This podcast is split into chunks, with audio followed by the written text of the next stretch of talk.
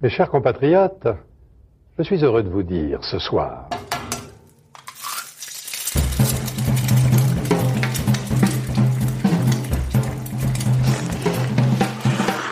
Bienvenue dans À Poil, le podcast qui met à nu les chefs. Je suis Julie Gerbet et dans cette deuxième saison, je vais continuer à passer à la poêle des chefs au masculin. C'est que je pense qu'aujourd'hui on est dans une époque où les chefs doivent se réapproprier leur identité. Et au féminin. Je suis beaucoup plus créative avec un, avec un cadre que si on me dit tu fais tout ce que tu veux et tu as tout le champ des possibles devant toi. Des gros stocks. Il fallait que je que j'accepte de me mettre en danger à quelques moments de, de, ma, de, ma, vie professionnelle. Les plus petites. C'est un peu l'angoisse du cuisinier aussi, c'est de montrer euh, à nos anciens chefs ce qu'on est capable de faire. Des cuisiniers d'ailleurs. Donc la cuisine, c'est la possibilité de comprendre le monde et soi-même aussi. Et quelques entrepreneurs de la restauration qui marquent notre époque. Dans cet épisode, je suis extrêmement contente de recevoir Massimiliano Alajmo. Je pense qu'il ne faut pas oublier qu'une assiette commence à vivre quand il sort de la cuisine. Si on pense qu'une assiette c'est terminé, c'est la perfection et tout ça, on a perdu la, contextualisation et les services, l'entretenement et ce qu'on peut faire arriver aux clients sont des ingrédients très importants qui font part de l'hospitalité et de la cuisine. Pourquoi Massimiliano? Parce qu'il y a dix ans, lors d'un festival de gastronomie, je suis tombée sous le charme de ce chef italien. Au-delà du fait qu'il ait été à 28 ans le plus jeune trois étoiles au monde, sa vision poétique de la cuisine et sa passion pour la transformation de la matière captive. Avec Massimiliano, nous avons parlé d'histoire, d'expression et d'eau. Bonne écoute I'm Sandra, and I'm just the professional your small business was looking for. But you didn't hire me because you didn't use LinkedIn jobs. LinkedIn has professionals you can't find anywhere else, including those who aren't actively looking for a new job but might be open to the perfect role, like me. In a given month, over 70% of LinkedIn users don't visit other leading job sites. So if you're not looking on LinkedIn, you'll miss out on great candidates like Sandra. Start hiring professionals like a professional. Post your free job on linkedin.com/people today. Bonjour Massimiliano. Bonjour, le Café Stern. Nous sommes au Café Stern, donc ton restaurant parisien. Oui. D'où le, on entend un petit peu l'ambiance euh, autour, euh, les cuisines. Oui. Euh, Vous écouterez un peu de bruit, un les, peu de machines à café, un peu de, de travail à l'extérieur, un peu de clients qui passent. Je suis super contente de t'interviewer aujourd'hui parce que je me souviens t'avoir rencontré il y a pile 10 ans, en 2008. Il faut pas rappeler ça. Hein tu parais toujours aussi jeune. Le frigo, ça fait des miracles. C'était euh, un festival à Deauville et j'avais été impressionnée à la fois par ton parcours et ta recette de spaghettis, de, de fausses spaghettis de mozzarella. Ah, vous avez une, une bonne mémoire. et ce plat exprime euh, assez bien, j'ai l'impression, la dualité de ton travail qui euh, explore à la fois tes racines italiennes et euh, des techniques avant-gardistes. Est-ce que la technique doit être au service des ingrédients ou le, ou le contraire? Et moi, je dis toujours que la technique, c'est pas digérible. Donc, ça veut dire que la technique, c'est tout moyen pour représenter l'énergie et la force de la matière. Et sur ce sujet, moi, je suis dans, dans les ingrédients. Et il faut jamais forcer et mettre en avance la technique, à mon avis. Parce que nous, notre nourriture, ça doit être les, les émotions et la vérité qu'il est dans la matière. La technique, c'est un moyen pour l'expression. Alors j'aimerais revenir à, à ton, ton, parcours. Donc tu représentes la cinquième génération du côté de ta maman à être euh, dans les cuisines. Tu as grandi ouais. dans les auteurs de ravioli et de gnocchi. oui. Est-ce que la cuisine est une affaire de famille? Oui, la cuisine c'est quelque chose de très intime pour euh, toutes les personnes. Quand la première euh, goût que tout le monde a c'est le lait de la mer. Et je pense que la cuisine, le premier grand restaurant, c'est vraiment celui-là. C'est notre premier goût. C'est celle qui nous donne une texture surtout et qui nous rend tous liés dans le même goût. Euh, n'importe quelle religion, n'importe quelle race, n'importe quel euh, sexe, on est toujours imprimé de cette première forme de nourriture qui c'est une euh, forme de nourriture de protection, de relaxation. Est-ce que le fait d'avoir grandi dans le restaurant familial, ça, c'est ça qui t'a donné envie de faire la cuisine?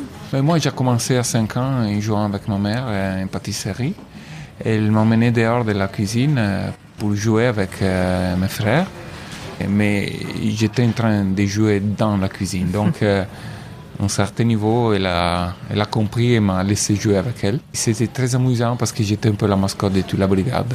Donc, il y avait quelqu'un qui me faisait rouler les, les crêpes l'autre me faisait sauter la pâte. euh, il me fermait dans le frigo. Et moi, j'étais au milieu du frigo avec tous les froids et tous les ingrédients dedans. Donc, c'était quelque chose de très stimulant et qui donnait beaucoup d'imagination à un enfant. Quand est venu le moment de se demander ce que tu allais faire euh, comme métier, tu t'es pas posé la question, tu as foncé direct vers la cuisine? Oui, j'étais sûr de, de faire le cuisinier. J'a- J'avais envie d'avoir euh, une veste euh, et le pantalon à chef. Et moi, je jouais aussi un peu à basket. J'ai eu des, quelques moments où je ne savais pas quoi faire. Mais à la fin, la cuisine, elle a, Elle a pris le dessus. elle a pris le dessus. Donc comment ça s'est passé? Tu as fait une école? J'ai fait une hôtelière, ouais. À quel âge? Non, j'ai commencé à 13 ans parce que j'ai commencé avant l'école.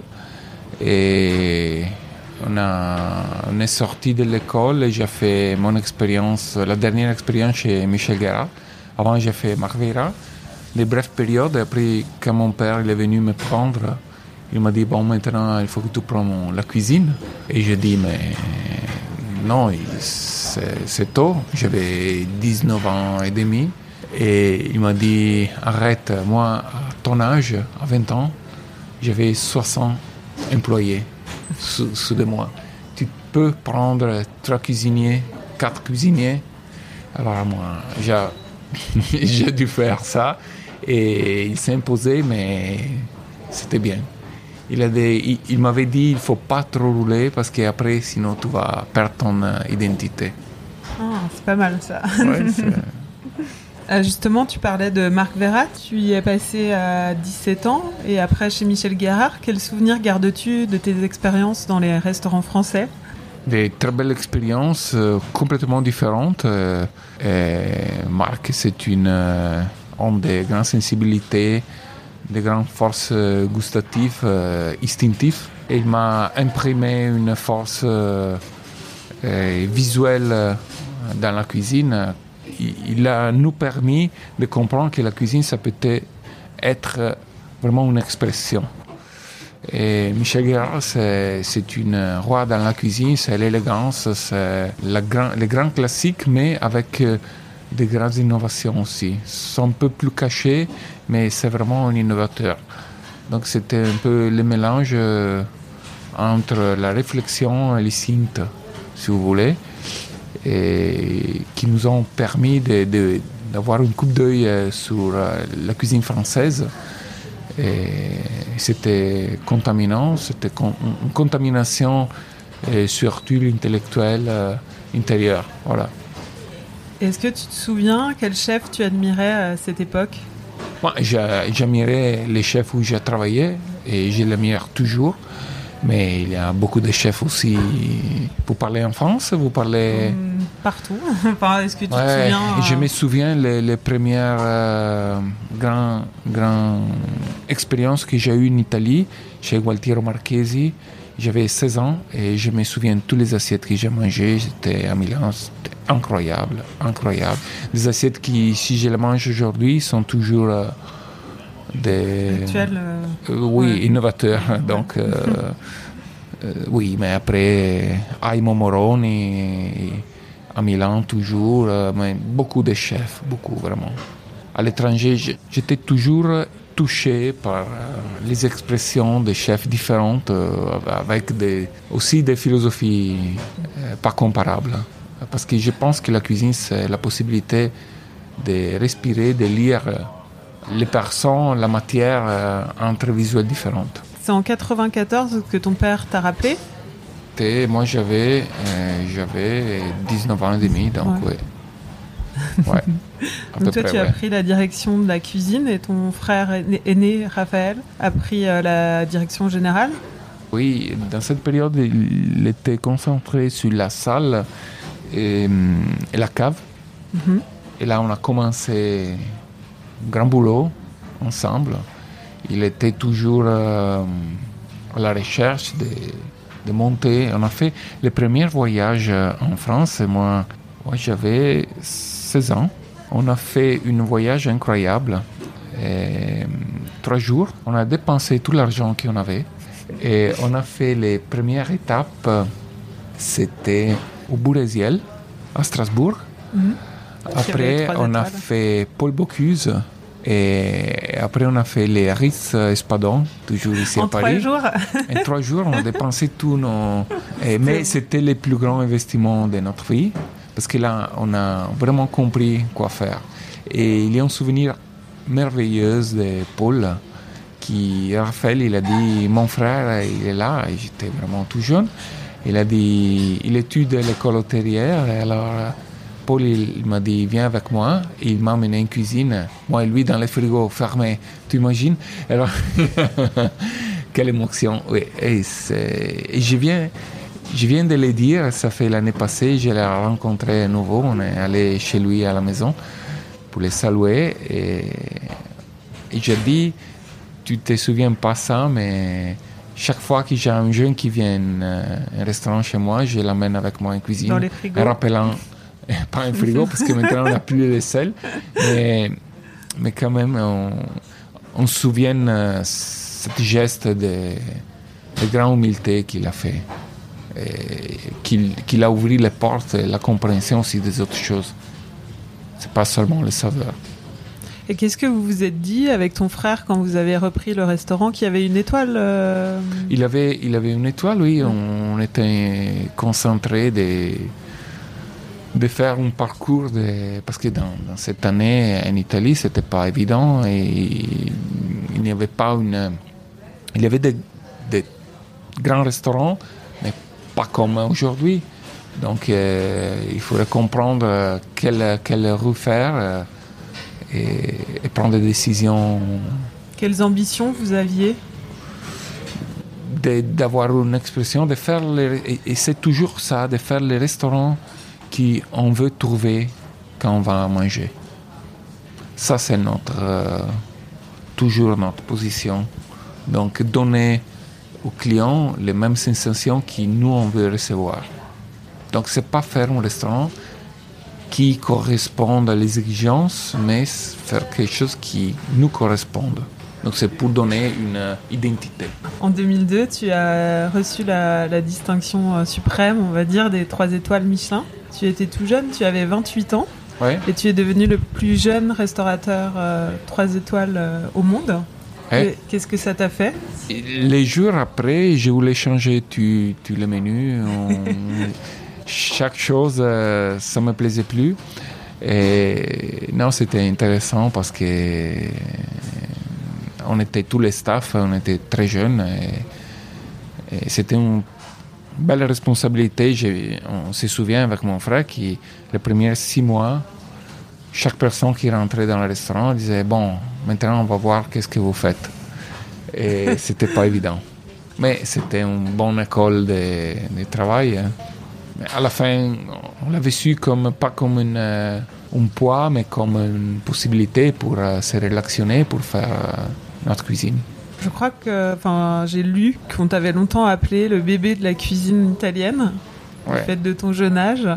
À quel moment on t'a pris au sérieux et, et est-ce que tu as trouvé ta place euh, parmi les autres chefs qui étaient beaucoup moins jeunes Non, mais on a toujours eu de, de très bonnes relations avec tous les, tous les chefs en Italie. Il, il n'y a pas une cuisine italienne, il y a plusieurs cuisines italiennes, et ça, il faut se rappeler. Est-ce que du fait de ton jeune âge, tu as l'impression qu'on te prenait moins au sérieux? Oh non, non, non, non, absolument. Et je pense que pour moi, c'était la possibilité de me confronter avec des, clients, des, des critiques euh, qui avaient beaucoup plus d'expérience que moi. Donc pour moi, c'était la possibilité d'avoir une comparaison. Et, il y avait, on a eu la possibilité d'avoir des, clients, des amis qui nous a donné des très bons conseils euh, ou qui, qui donnaient des critiques euh, intéressantes, peut-être qui, qui nous a fait monter dans la mentalité, nous a fait nous comprendre beaucoup de choses. Et il y a toujours la nécessité d'avoir quelqu'un qui, qui donne son lecture. C'est intéressant. S'ils ont les compétences, pourquoi pas? Alors j'aimerais citer quelques-uns de tes plats phares. Il y a le cannelloni croustillant à tremper dans la sauce tomate. Et La, alors je sais pas comment on dit la pizza pi- pizza, Oui, comment tu l'appelles? La- Pi- la, pizza revisitée euh, oui la, la avec pizza. le J. Oui, avec le J.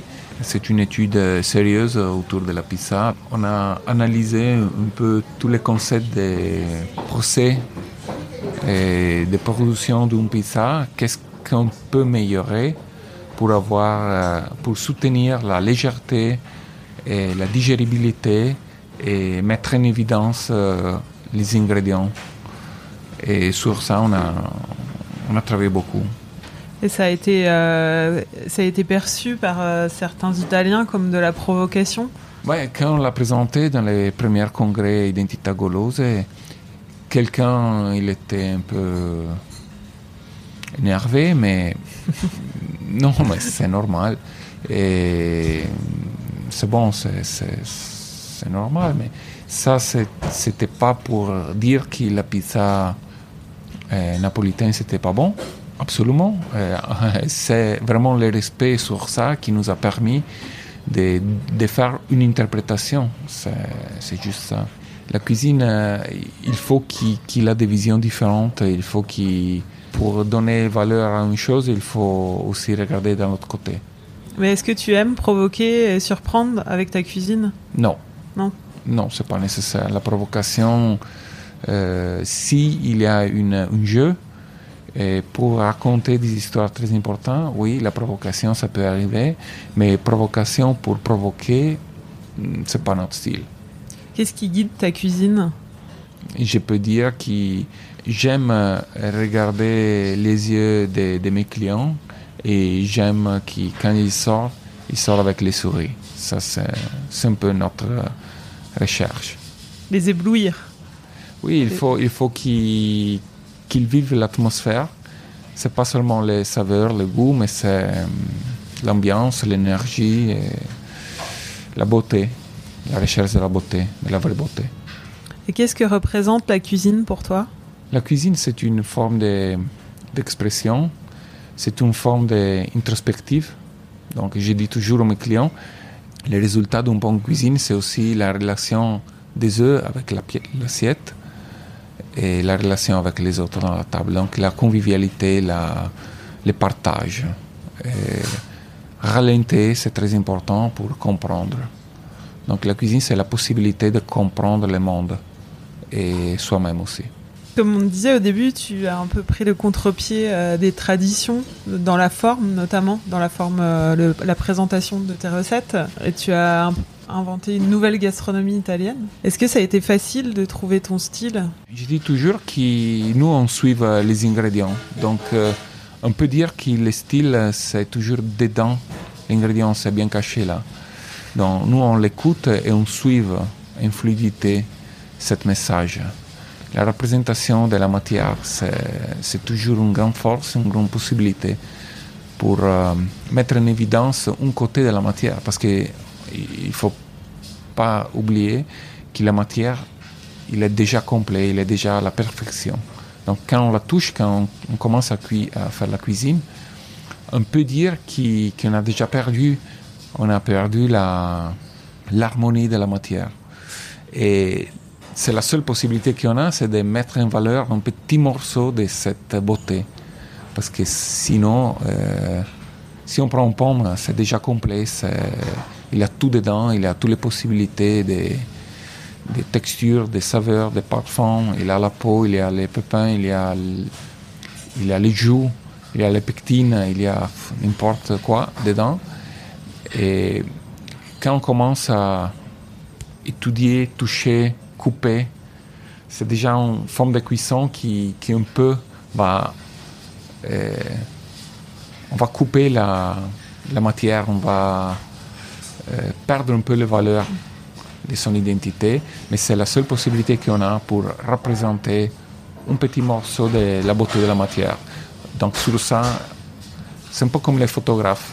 On va photographier des petits morceaux. On va mettre en évidence, on va dilater pour regarder bien dedans. C'est la seule possibilité qu'on a pour comprendre la matière, à mon avis. Sinon, là, il faudrait avoir une sensibilité qui, qui les hommes, à mon avis, ne peuvent pas arriver à, à, à comprendre. Et à part les produits, qu'est-ce qui t'inspire? La cuisine, c'est pas une chose seulement. Il y a un côté historique, il y a un côté scientifique, il y a un côté géographique, il y a un esthétisme, il y a une spiritualité, il y a beaucoup de choses, mais tous ensemble, ils représentent quelque chose de très important. Et à mon avis, la matière, c'est un réflexe euh, microscopique d'un euh, univers beaucoup plus grand qu'il est dessus, qui, qui, qui nous veut raconter quelque chose. Est-ce que tu as la création facile? Les plats, ils te viennent euh, vraiment facilement? Mais la, les mots création, je pense qu'ils n'appartiennent pas aux hommes. Je pense que la matière se représente bien quand on a une bonne intention de, de l'écouter. Faut être ouvert. Ouais. J'ai lu euh, que l'eau était primordiale dans ta cuisine. Oui. Et on a fait beaucoup de recherches autour euh, la liquidité, la profondeur euh, et la légèreté. Tout ça sont concentrés dans un mot que nous on appelle la fluidité. Donc c'est un peu comme se laisser nager dans un parcours qui, qui l'eau fait nous suivre. Vous savez, l'eau, il n'a pas, c'est pas contenible. Elle, elle n'a pas une forme, mais elle, va toujours où il y a la route. Et l'eau, il a une grande mémoire. Et dans la cuisine, si, si, on peut faire un expériment, si vous voulez, on va mettre une petite trace de café dans un verre d'eau et vous allez amplifier toutes ces caractéristiques tu vas sentir s'il y a des problèmes, s'il y a des, des, grands parfums et tout ça. Donc avec la dilution, on a un potentiellement. C'est un principe homéopathique, mais qui en cuisine, on le voit toujours. Donc nous, on travaille beaucoup avec l'eau parce qu'on on recherche cette profondité, on recherche la légèreté pour enlever l'esprit. Et la fluidité, euh, justement, dont on parlait, tu as intitulé ton deuxième livre euh, oui. avec ce mot oui, et on, a, et on a fait une chose très intéressante qui c'est une euh, représentation photographe réelle avec de l'eau. Donc on, a, on a fait avec Sergio Coimbra une set photographe avec l'eau et on mouvait l'eau dessus de l'assiette et on a fait beaucoup, plusieurs photos sur chaque assiette pour voir comme euh, l'eau dessinait l'assiette aussi. Et c'est très intéressant de voir les, les, cadres qui sortaient dehors parce qu'il y avait des, la matière qui commençait à se bouger et dessiner. Il y a des. C'est très intéressant, sont devenus un peu des peintures qui, qui nous a un peu contradistingués sur la représentation de notre style. C'est assez, assez, euh, enfin c'est pas commun un chef qui cite euh, la fluidité euh, dans les éléments importants de son travail. Qu'est-ce que ça, ça, exprime exactement? Mais vous savez, nous, on est composé pour la plupart de l'eau. On est dans l'eau. Et moi, quand je me prends en douche, j'appréciais beaucoup l'eau qui me tombe. Et une fois, j'avais une, une staff euh, pour des reprises euh, à la machine et des photographes avec moi. Ils m'ont donné une, euh, une machine à photographe. Il m'a dit Tiens, si tu veux, parce que j'ai vu une machine différente. Et j'ai dit Qu'est-ce que c'est ça? Ils m'ont dit Ah non, c'est une machine caméra qui peut aller dans l'eau, vous pouvez la couvrir avec n'importe quoi. J'ai dit Est-ce que vous pouvez me la prêter? Pour euh, quelques minutes. Oui, oui, oui, absolument, tu fais ce que tu veux. D'accord, merci. Alors je suis allé en cuisine, on a mis la machine dans un pot et on a commencé à jouer un petit peu. On a mis deux gouttes de, d'eau qui tombaient dessus et on a répété tout ça. Après, quand on a regardé les images, on a mis des petites gouttes de safran, mis des, des poudres de glisse, on a joué un peu. On a regardé les vidéos, il n'y avait pas audio, mais j'entendais les gouttes. Je voyais les gouttes et j'entendais. Et c'était très lié au battre cardiaque. Alors moi, j'ai, dit, mais c'est quoi ça? Alors j'ai dit à une, euh, une, mon assistante qui travaillait avec moi, j'ai dit, s'il te plaît, regarde ça et dis-moi qu'est-ce que tu sens. Il a eu la même émotion. Alors on a réfléchi autour de ça, qu'est-ce qui s'est passé.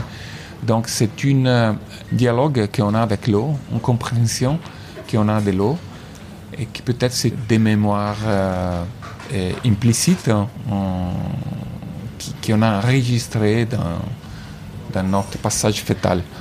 Et sur ça, on a réfléchi beaucoup et après, on a commencé à, cette- à faire cette représentation et tout ça. Des fois, dans ta, enfin, dans ta cuisine, euh, tu sembles osciller entre les, les anciens et les modernes. Est-ce que tu as choisi ton camp? Et moi, j'aime pas les définitions parce que quand on définit, euh, on met des limites, on met un périmètre. Je pense aussi qu'il faut clarifier des mots.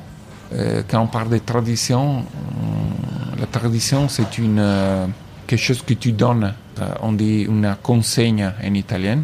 Sais pas comment on dit en français, consegna. C'est quelque chose que tu donnes. Donc c'est une euh, euh, réponse étymologique à la parole qui je pense que dans les années, s'est perdu le vrai sens de la parole tradition. C'est un peu une contradiction. Donc, on peut dire que la tradition, c'est vraiment quand on respire quelque chose qu'on n'a pas décidé d'avoir et qu'on transmet. Et sur ça, ça peut être un, plat de tradition, quelque chose qui, qui c'est vraiment quelque chose de nouveau, mais qui amène avec lui toute une sédimentation qui vient avant il n'y a pas la possibilité de faire une assiette qui ne considère pas le passé. Il peut, il peut les considérer, avoir l'envie de les représenter pas, mais quand même se considérer. Donc, euh, euh, je ne peux pas dire euh, dans quel coin je suis. Je peux dire que je considère ce qu'il le passé et je, veux considérer surtout ce qu'ils ont fait les grands, hommes qui sont passés avant. Et- et sur ça, il ne faut pas oublier. Aujourd'hui, on oublie beaucoup parce qu'on court beaucoup et on est très lié à les nouveautés. Mais la nouveauté, c'est pas vrai que c'est toujours bon. La nouveauté, c'est si c'est nouveauté pour être nouveauté, et ça ne nous porte rien.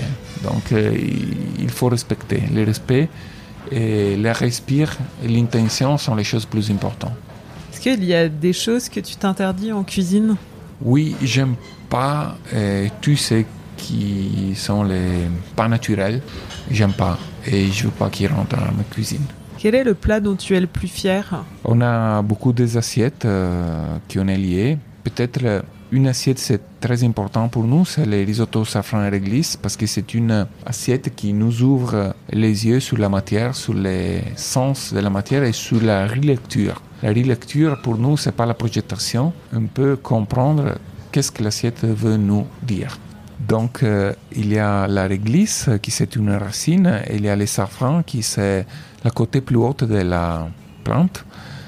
Donc, l'une, c'est dans le soleil, dans la lumière, l'autre, c'est dans la côté ténébreuse, euh, celle qui c'est sous terre. Donc, euh, dans l'assiette, on a un peu l'inversion, et on a ce concept de la lumière, qui quand la poudre noire ténébreuse touche la lumière, change de couleur, et ça devient un peu doré. Donc, autour de ça, il y a beaucoup de réflexions qu'on a fait.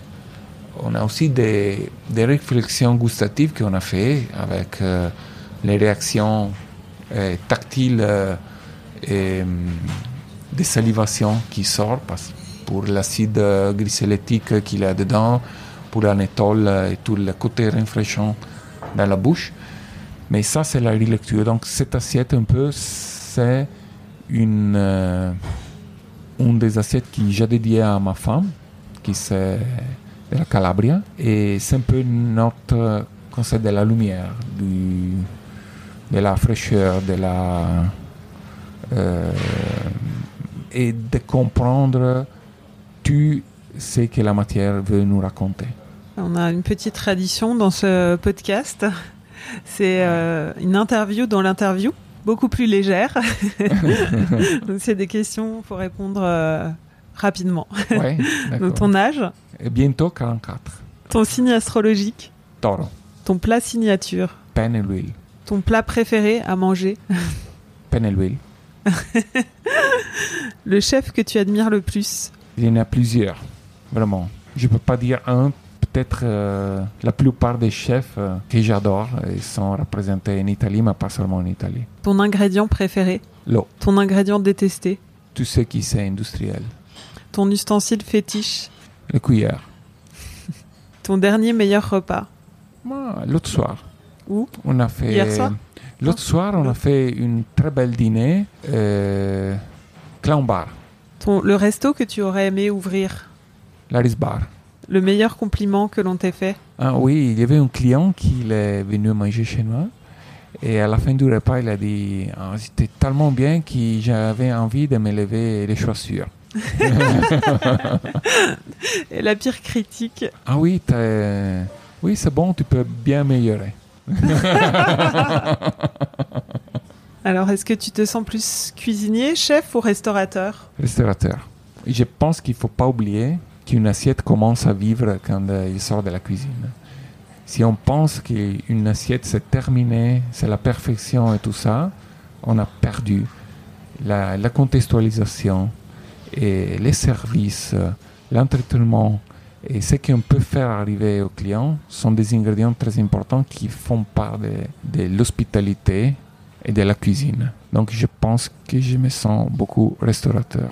Justement, ton frère, je crois qu'il a une, une phrase dessus. Il dit que c'est une le restaurant est une expérience multisensorielle. Oui, Et absolument. euh, Pour la recherche des 16e sens. sens. Et à quel pourcentage tu estimes que la cuisine compte dans ton restaurant? Notre restaurant, elle travaille sur l'hospitalité. Donc, euh, il vient chez moi pour manger, ça c'est sûr. Donc, la cuisine, c'est très important. Mais la cuisine, pour moi, il a une valeur qui s'est partagée avec les services, avec l'atmosphère, avec toutes les études de détails. Surtout que vous avez. Les euh, détails, ça veut dire euh, les parfums, ça veut dire la température, ça veut dire euh, euh, les matériels de la table, les touches, la divise des salles, les souris des, cli- des- des clients aussi. Et donc, c'est vraiment. Tout est très important. Oui, oui. Chaque détail. Je mets vraiment détail. chaque détail. Le détail est presque. Enfin, il compte. Les détails sont quelque chose qui, où on travaille chaque jour, on est toujours arrière parce que les détails sont vraiment beaucoup. Mais l'intention, c'est la, la chose plus importante. Quand est-ce que tu t'es senti chef pour la première fois? Ah, j'ai pas encore entendu cette force. non, non, vraiment. hein. Tu te sens pas, tu te sens pas chef? Des fois cuisinier. Ouais. Je me sens des fois cuisinier. Ouais. Quand, quand tu es dans, dans ta cuisine, euh, au calandre, euh, avec Oui, euh, toute ton équipe, Avec mon équipe, c'est une grande équipe et j'adore travailler avec eux. Et c'est toujours, j'aime avoir une atmosphère très jouante, très, très frais, très légère. Et je pense que ça, on le transmet. j'allais te demander quel, quel genre de chef tu es. Il ne faut pas être euh, un chef criant, il ne faut pas être euh, très dur. euh, pour moi, il faut mettre, donner aux autres la possibilité d'être soi-même. Donc oui, s'il y a des choses qui ne marchent pas, il faut les dire, mais il faut faire comprendre pourquoi. Il faut donner une vision. À quoi ressemblent tes journées aujourd'hui? Est-ce que tu cuisines, tu touches des casseroles tous les jours? Oui, oui, absolument. J'ai besoin, Ouais. j'ai besoin de, de sentir la matière, d'écouter, de toucher, de goûter. Oui, oui. Mais je, respecte aussi les chefs qui touchent pas la casserole, mais qui pensent la cuisine. Chacun il a son méthode. Est-ce que tu as besoin de te sentir euh, bien pour cuisiner? Pour, pour faire la cuisine, il faut, à mon avis, être. euh, il faut rechercher un peu de tranquillité. Il faut chercher et, un pensée libre. Est-ce que tu sens les jours où tu es moins en forme, Oui, de ça, ça mauvaise passe. humeur Ouais, Ça influe, ouais. oui.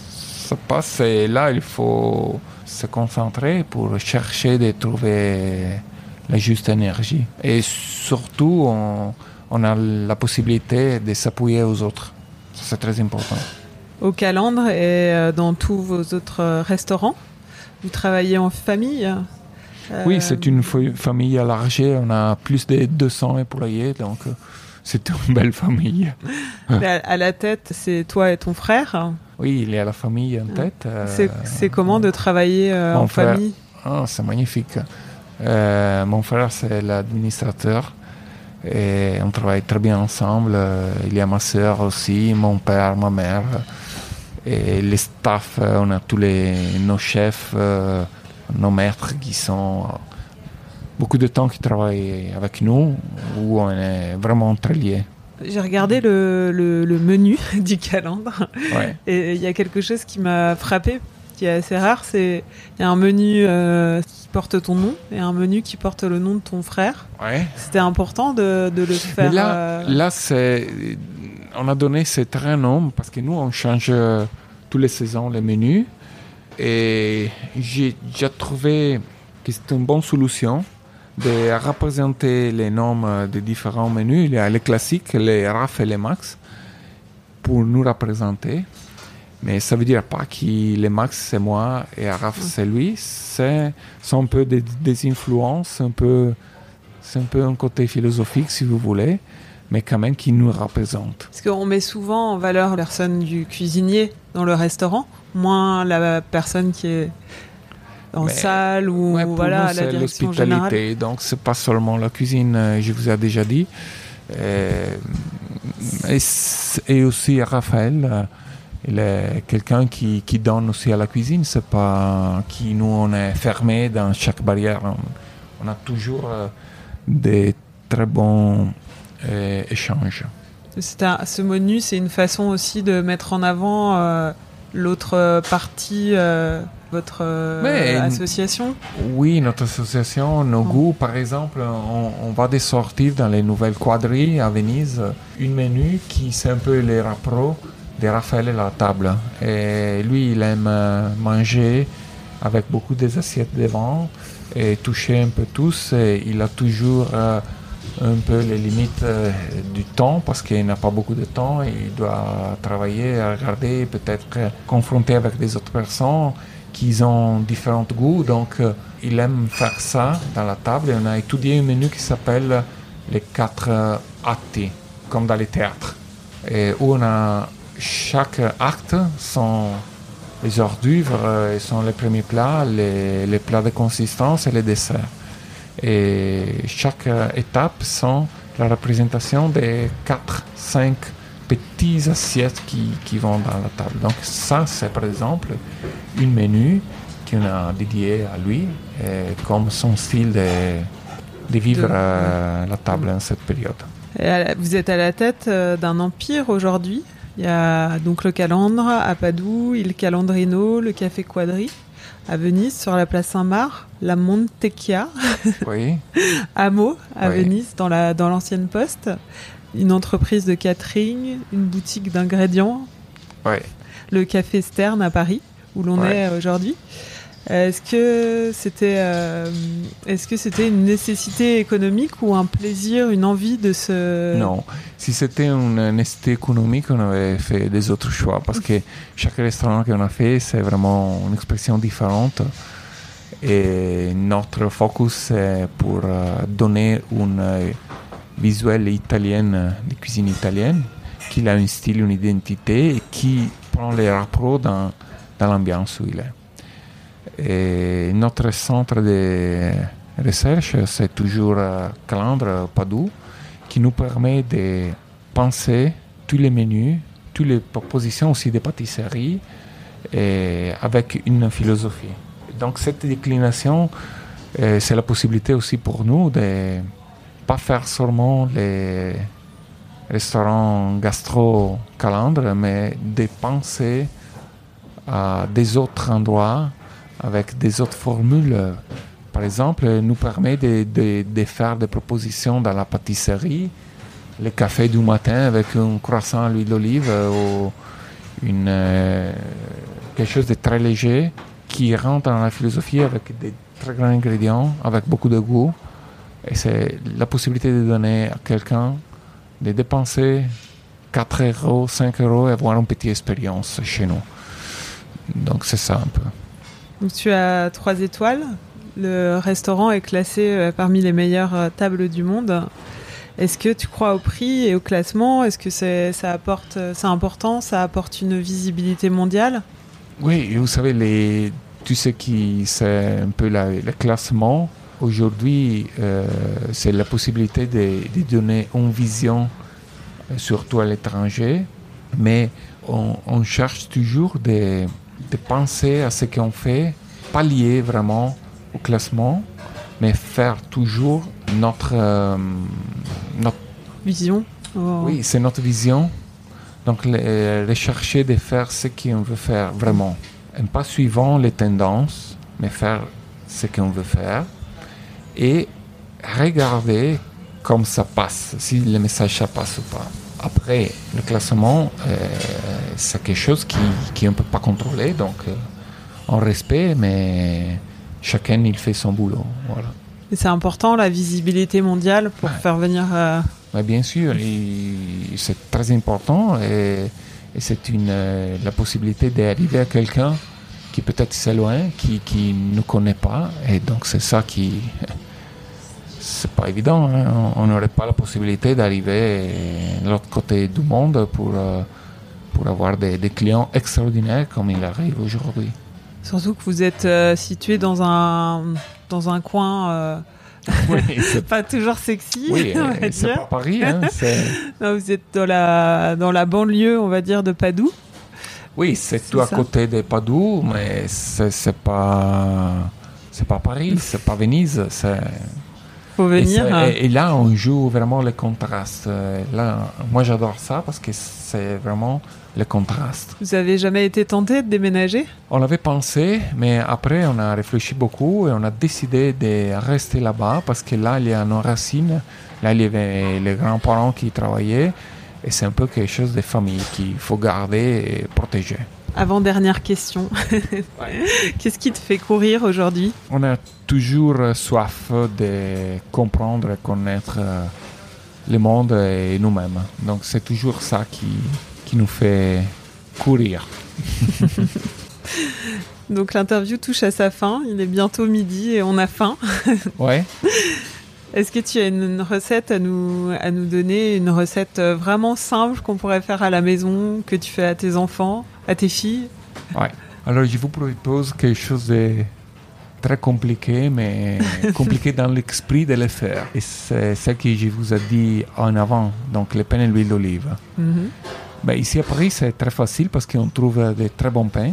Un pain au levain, euh, un peu intégral, donc complet, de grands formats, parce que les petits formats n'ont pas le même goût. C'est un peu comme le champagne. Il faut qu'il qu'il qu'il développe son, son parfum, ses saveurs dans la quantité. Donc, si vous avez un pain de 3 kilos, c'est mieux. Il faut une huile d'olive. euh, je préfère les siciliennes euh, dans cette période. Il faut avoir euh, une, une table en bois Mhm. une très belle compagnie. Se laver très bien les mains, couper la- les pains à la main, les partager en regardant entre les yeux et boire un bon coupe de vin. Merci Massimiliano. Merci à vous.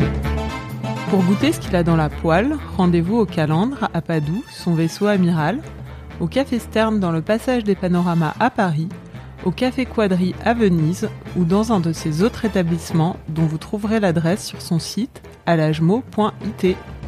Cet épisode a été réalisé par Laurie Martinez, musique par Santiago Walsh. Vous pouvez retrouver tous les épisodes d'Apoil sur iTunes et sur n'importe quelle application podcast de votre smartphone sur le site apoil-lepodcast.com et nous suivre sur les réseaux sociaux. Si vous vous êtes régalé, n'hésitez pas à nous décerner beaucoup d'étoiles comme un certain guide gastronomique.